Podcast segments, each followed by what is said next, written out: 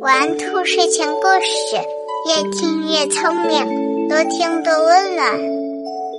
晚上好，小宝贝儿，我是兔耳朵姐姐，竖起你的小耳朵，开始听故事吧。胖小猪的绿果树，胖小猪的家里种了一棵很奇怪的树。因为别的树结的果子到了秋天就会变红，而小猪家的这棵树上结的果子一直都是绿色的，这是怎么回事呢？胖小猪的家里有一棵奇怪的树，树上只结了一颗又大又圆的绿果果。小狐狸带着小花猫、小花狗来看胖小猪的绿果果。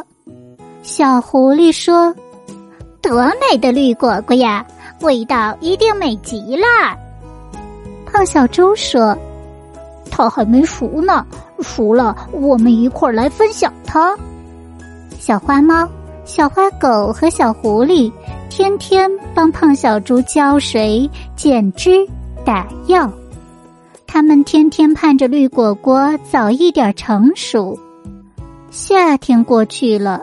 秋天来了，绿果果还是绿绿的。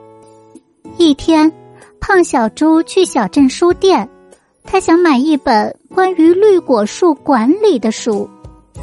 小狐狸和小花猫、小狗狗来看绿果果，发现胖小猪不在。咦，树上的绿果果也不见了。小花猫生气地说。一定是胖小猪怕我们分拿他的绿果果，他一个人偷偷的吃了。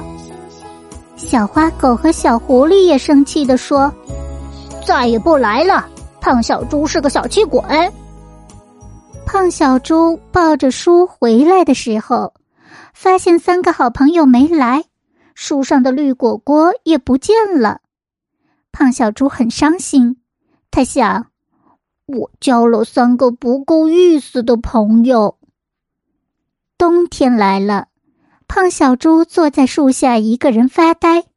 他想他的绿果果，更想他的三个好朋友。第二年春天，大树旁边又长出了一棵大树。胖小猪惊奇的问：“你是谁？”小树说：“我就是你的绿果果呀。”胖小猪说：“呃，是不是我的朋友吃了果肉，把果核埋到树下了？”小树说：“没有，我熟透的时候想在松软的泥土里睡上一觉，于是我就从树上跳下来，钻进了暖暖的被子里。”胖小猪摘下三片最大的叶子，做成三个漂亮的请帖。他要请小伙伴们欣赏小绿果树，还要给他们讲一个关于绿果果的故事。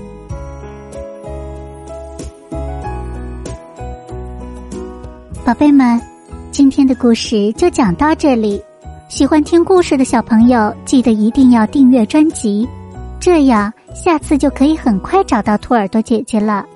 让我们明晚再见，晚安。